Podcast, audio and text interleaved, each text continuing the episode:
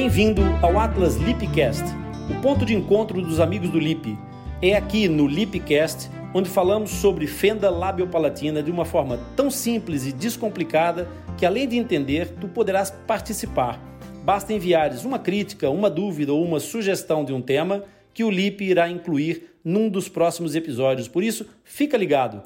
Meu nome é Rony Furfuri, tratamos fenda labiopalatina há muitos anos numa equipa multidisciplinar e é esta experiência que nós vamos partilhar com todos nesse Atlas. O episódio de hoje é a primeira notícia, o diagnóstico.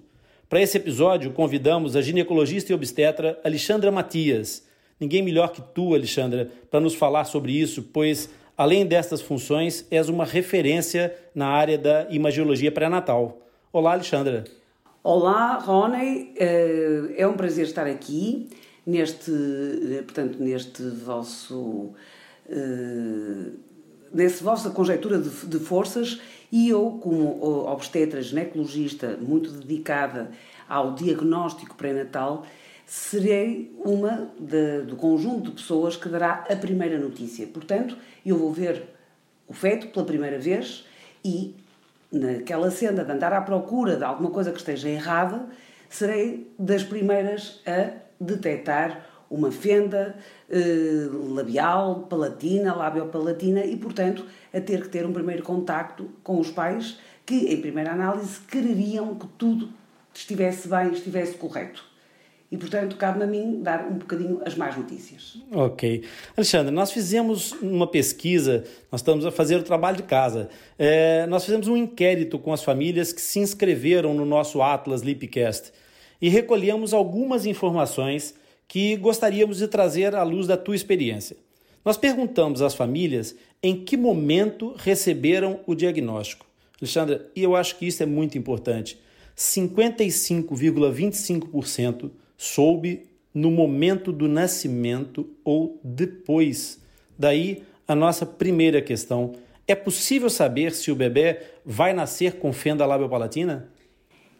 Uh, é possível saber se o bebê vai nascer com fenda labiopalatina com recurso à ecografia obstétrica.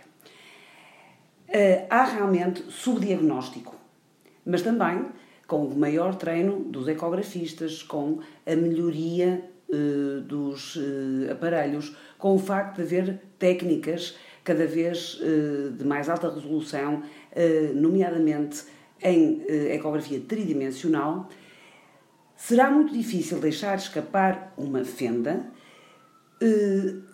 a menos que haja fatores limitantes, como por exemplo falta de líquido amniótico, má posição fetal, eh, o feto ter as mãos em frente da cara e não as conseguirmos tirar, eh, uma mulher com obesidade abdominal que impeça que os ultrassons penetrem e vejam o feto. Se não houver nenhuma destas condicionantes, numa ecografia morfológica feita entre as 22 e 24 semanas, nós deveríamos ver a fenda. É evidente que aqui temos de fazer logo uma separação entre fenda labial e palatina. Se nós temos uma labial, vamos à procura de, uh, da existência de uma fenda palatina e vamos ver se ela existe ou não. Mas a fenda palatina isolada muito dificilmente poderá ser diagnosticada porque não temos, digamos, o sinal uh, mais uh, evidente, não é? Que é ver uma fenda labial. E aí sim pode escapar. Ou se a fenda for muito pequena especialmente quando é muito posterior, não é? Exatamente. É, então, por isso eu, eu, concluo que a partir da, da, da, dessa ecografia morfológica já é possível diagnosticar a fenda, não é? Entre as as 22, 20, 24 semanas. Mesmo assim, e eu referi isso, com a melhoria da qualidade dos aparelhos e o maior treino, eh, digamos, do obstetra, do profissional, eh, nós no primeiro trimestre já podemos intuir a possibilidade de existir uma fenda, principalmente se for uma fenda labial bilateral com protusão. Portanto, há um desgarramento do lábio e nós, quando vamos procurar o perfil do bebê, vamos ver que realmente ele está desgarrado e não é um perfil normal. E aí temos mesmo de intuir a possibilidade de existir uma fenda. Aqui, então, aquilo que ressalta provavelmente para quem nos ouve é que, de fato, há algumas situações que, apesar da, da, da possibilidade real dessa, dessa identificação das estruturas, nos dar o diagnóstico precoce da, da, da fenda, ainda na, na fase embrionária, é, há fatores que vão influenciar, então, a obtenção dessa boa imagem no diagnóstico, desses fatores que a Alexandra citou. Há mais algum outro fator que fosse importante que a gente pudesse ressaltar, ou que, e, e principalmente que as mães pudessem tentar, de alguma forma, influenciar sobre esse fator positivamente para facilitar o trabalho da imagiologia? Ora bem, eh, aqui seriam talvez dois pontos importantes. Um primeiro que seria a história familiar, de haver ou não haver fenda, em que por isso mesmo, até num filho anterior, que nós no primeiro trimestre vamos realmente ter muita atenção à face do bebê e tentar precocemente diagnosticar a fenda. A outra é a coexistência de algum tipo de malformação, nomeadamente malformações cardíacas. Se existir algum tipo de malformação no feto, isso obriga-nos sempre a ver a face do bebê, porque a face do bebê, com fenda ou sem fenda, é muitas vezes, digamos, uh, de clue, uh, é a pista uhum. para nós realmente podermos ver que alguma coisa está errada. A face é o espelho do bebê. E, portanto, havendo malformação cardíaca, uma malformação eh, torácica, um onfalocelo, alguma coisa a nível dos membros, a nível cerebral, temos sempre que ir ver a face. E a face pode ser a primeira pista eh, para essas malformações. E essas malformações também são a pista para nós olharmos para a cara, para a face fetal e ver se alguma coisa está errada com ela. Exatamente assim, assim a própria perspectiva de uma situação sindrômica pode ser tanto sinal quanto é, um alerta para. Não é? Exatamente. E, e, a própria, e a própria malformação, ser um alerta ou um sinal para a procura do síndrome. Tal e qual. Perfeito.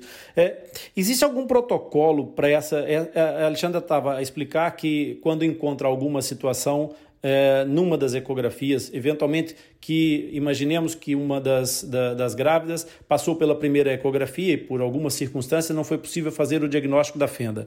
Existe algum protocolo, alguma situação em que nas outras ecografias com os seus objetivos mais específicos, ao encontrar alguma situação, é, obrigue ao, ao imagiologista ir à procura da face novamente para voltar a confirmar, como se fosse um sistema de proteção de redundância, para tentar confirmar o diagnóstico ou encontrar o diagnóstico que não, que não apareceu na primeira, na primeira imagem? Ora bem, depois da ecografia do primeiro trimestre, que é feita entre as 11 e 14 semanas, como eu disse, a morfológica vai ser entre as 20 e 24 semanas. E faz parte, digamos, desse protocolo de avaliação de todos os sistemas e órgãos, olhar sempre para os três planos da face. É muito importante ver um perfil, uhum. para ver se existe nariz, se existe uma retrognátia, eh, se existe uma testa anómala.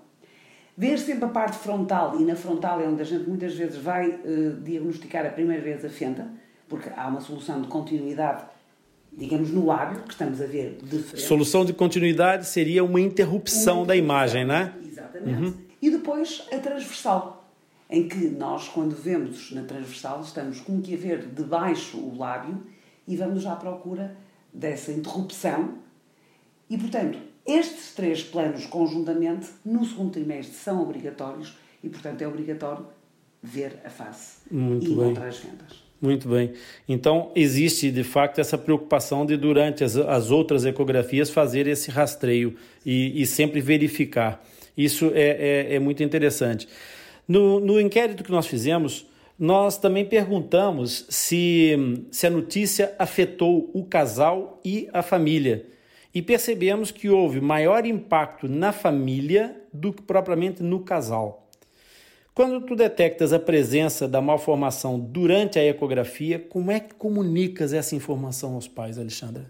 Sempre que eu posso, faço sempre uma renderização para obter uma imagem tridimensional. Porque, para os pais que não estão habituados a ver em duas dimensões, é mais fácil terem uma percepção do, digamos, da cara, do, do, da face do bebê que, está, que, vão, que vão estar à espera. A renderização, então, é uma reconstrução tridimensional para que as pessoas consigam ver em três dimensões, como se fosse uma fotografia. Transforma aquela imagem plana numa imagem fotográfica, Corretíssimo. não é? E isto muitas vezes até para, uh, se existem já filhos na família, perceberem quem é o irmão, como é o irmão que está a chegar. Uhum. Dizendo, explicando que há realmente ali uma interrupção que tem correção cirúrgica eh, multidisciplinar, é preciso mais do que uma especialidade envolvida, e que a primeira eh, imagem do, do bebê quando nascer não é uma imagem agradável, porque é uma imagem diferente do que é normal. Uhum. E, portanto,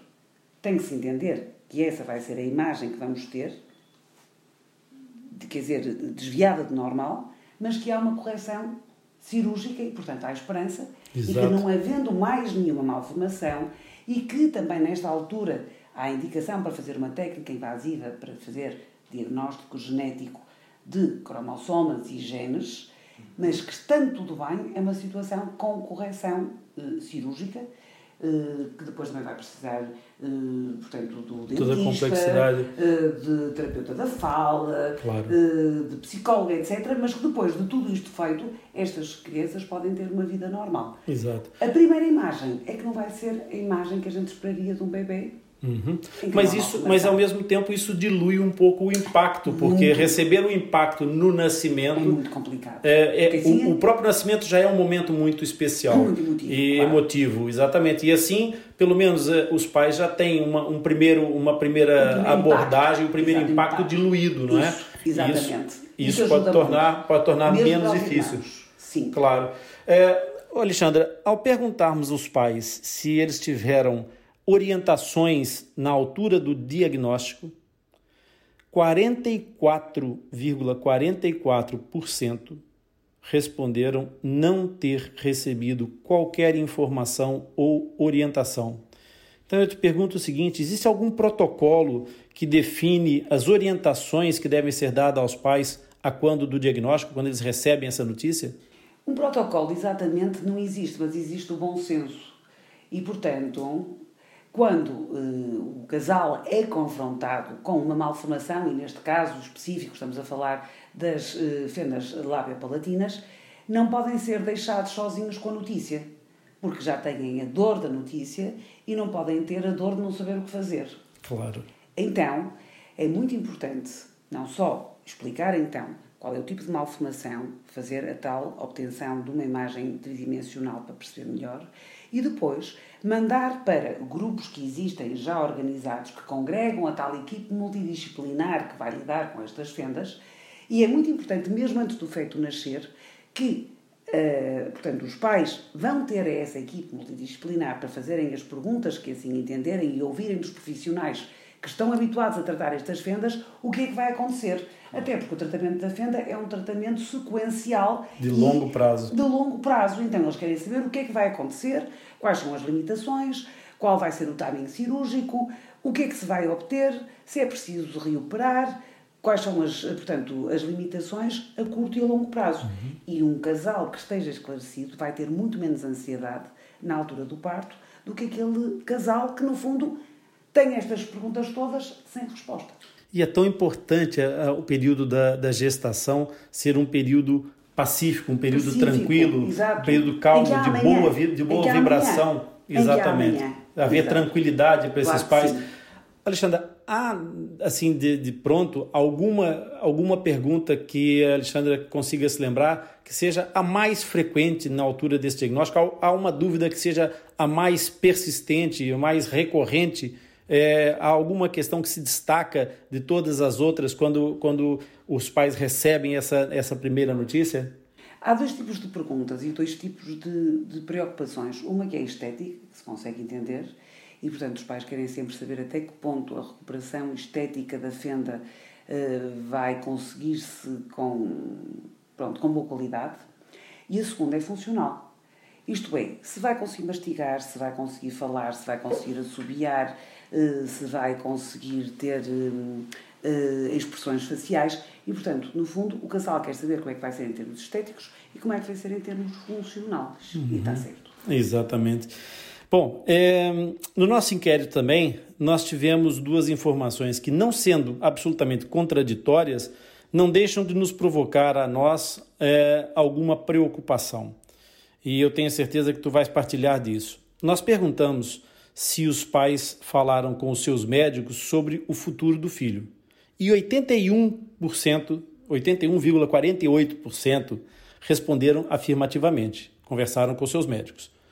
Mas quando nós perguntamos que recursos é que usaram para obter informações sobre a malformação, 46,16% responderam ter ido à procura dessas informações ou no Dr. Google ou em redes sociais.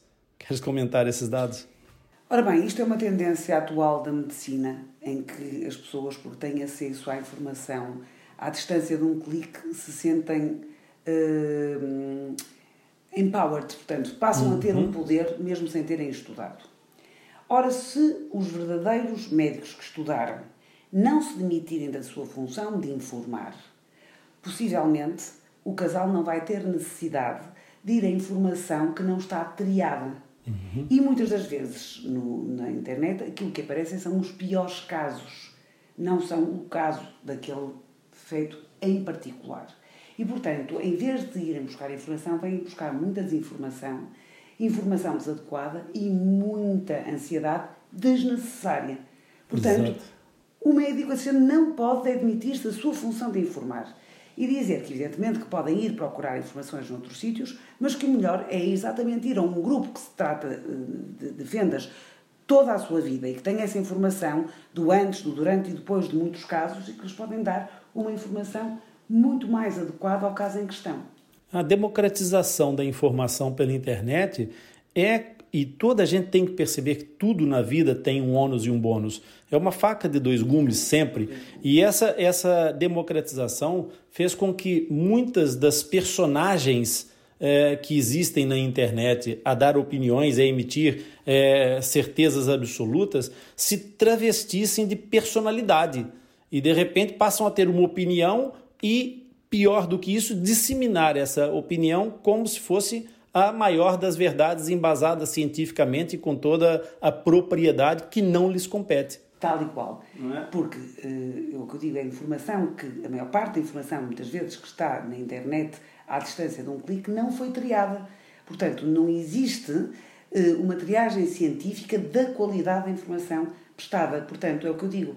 Em vez de ser informação, é muito mais desinformação aquilo que ela traz. Claro, e gera ansiedade e gera imensas. ansiedade desnecessária claro. e desadequada. Alexandra, pensando no futuro agora, é, e nos desenvolvimentos tecnológicos que a gente tem visto, a, a, a, informática tem, tem feito saltos gigantescos, a genética mudou em 10 anos uma, uma velocidade assustadora, né? É, e, e em outras áreas também, em todas as áreas isso tem acontecido. Na imagiologia, o que é que mudou? Que recursos é que vieram aumentar a capacidade de diagnóstico pré-natal? Uh Obviamente que a ecografia uh, tridimensional e 4D, que também é uh, tridimensional, mas com o tempo, portanto o feto está em movimento, foi um passo de gigante, principalmente porque agora melhorou muito a qualidade, uh, portanto, da, da ecografia tridimensional. E depois há a possibilidade já, com o feto em casa, de em offline, portanto já só em termos de computador, fazer uma viagem, mudar os planos, sei lá, termos um transversal que a gente pode transformar num coronal e fazer viagem ao longo desses vários planos e tentar perceber a dimensão da fenda, eh, se há, se há fenda palatina, se não há fenda palatina, se é bilateral. E, portanto, isto é navegar em offline, com calma, no fim de um dia, já sem o feto, sem estar a carregar na barriga da mãe, e nós podemos, em offline, fazer isso e armazenar volumes e estudá-los à Continuar o estudo depois é, do momento é, do, da, da, da, consulta. Exatamente. O que é que então, qual é na sua perspectiva, na tua perspectiva, o que é que promete o futuro da imagiologia na detecção pré-natal das malformações? O que é que tu esperas é, para, para essa evolução toda? Que ferramentas é que tu gostarias que viessem mais depressa? Ora bem, quando a ecografia surgiu há cerca de 30 anos, foram feitos dois grandes estudos, eh, portanto, multi, eh, multidepartamentais e até multinacionais, que hum, deram, um deles, o chamado Radius Study, eh, disse que a taxa de detecção das malformações, que andava ali pelos 25, 30%, era tão baixa que a ecografia obstétrica não servia para nada. Isto foi na década de 80. A esse estudo, a Europa respondeu com outro, chamado Eurofetos, em que foi ver por cada órgão e sistema qual era realmente a taxa de detecção na ecografia morfológica das várias malformações e conseguiu, eh, dependendo, obviamente, da malformação em causa, eh, sensibilidades entre os 60% e 99%. E aí a conclusão foi que afinal a ecografia obstétrica servia para alguma coisa. Se nós neste momento voltássemos a repetir um Eurofetos e as pessoas que fazem ecografia fossem só pessoas que estão realmente treinadas, certificadas, competentes para o fazer, que é o que neste momento em Portugal se está a tentar fazer com um colégio só para a especialidade de ecografia obstétrica, eu julgo que vamos muito mais longe na detecção das malformações, complementando um primeiro trimestre por via transvaginal, muitas vezes, em que já há muita malformação major que se vê, com o segundo trimestre e mesmo com o terceiro trimestre para malformações de aparecimento tardio que não estavam lá nem no primeiro nem no segundo trimestre. Portanto, com a melhoria dos aparelhos, com estas novas técnicas, com o facto das pessoas estarem certificadas hum, e as pessoas também sensibilizadas para não irem a um sítio qualquer fazer as ecografias, eu acho que pelo menos vamos aumentar muito a sensibilidade para as malformações, sendo que nunca chegaremos a 100% em caso nenhum, porque como já tive a oportunidade de dizer antes, a ecografia enferma de algumas limitações. Uma delas é a obesidade materna, que era de 5% há 30 anos e é de 40% agora, portanto, um enorme óbito aos ultrassons. A posição fetal, mas nesse caso não conseguimos ver agora, vamos ver dentro de uma ou duas horas, ótimo. Investir em bons equipamentos, porque obviamente os novos equipamentos são melhores do que os antigos, embora também mais caros, é facto. E, eh, eh, quer dizer, investirmos na diferenciação e na certificação de quem faz ecografia obstétrica. E se assim for, estamos no bom caminho, nunca será 100%, mas tendencialmente conseguiremos diagnosticar quase tudo que é diagnosticável. Que bom, e, e com isso tentarmos inverter aquela, aquela percentagem de, de diagnóstico tão, tão tardia. e tão tardia. É, exatamente. Muito obrigado, Alexandra Matias, pela tua participação no nosso Atlas. Foi um gosto. Então, agora tu que nos ouves, já deve estar com uma ideia mais clara sobre esse tema. Se ainda tens alguma dúvida, envia-nos uma mensagem aqui nos comentários ou envia-nos uma mensagem no Facebook. O LIP espera por ti. Queremos agradecer a ti que está desse lado a ouvir e espero que esse episódio e todos os outros que produzirmos te ajudem a colocar um pouco mais de luz e esclarecimento sobre o tema da fenda labiopalatina. Se gostaste do nosso podcast, da nossa mensagem, subscreve o Atlas Lipcast, marca a notificação e faz uma avaliação. Dá as tuas estrelas. Nós vamos ficar muito honrados com a tua participação. Esse suporte vai permitir que o nosso podcast ganhe reconhecimento, atinja um maior número de pessoas e, em troca, nós vamos ajudar-te a entender e a aprender mais sobre esse tema que é tão apaixonante para todos nós. Fica ligado, pois o próximo episódio vai ser também incrível e eu tenho certeza que tu vais gostar. Visita o nosso site, o LIP espera por ti em www.fendalabiopalatina.wordpress.com. Obrigado pela tua visita, pela tua audiência e por estares conosco nessa jornada.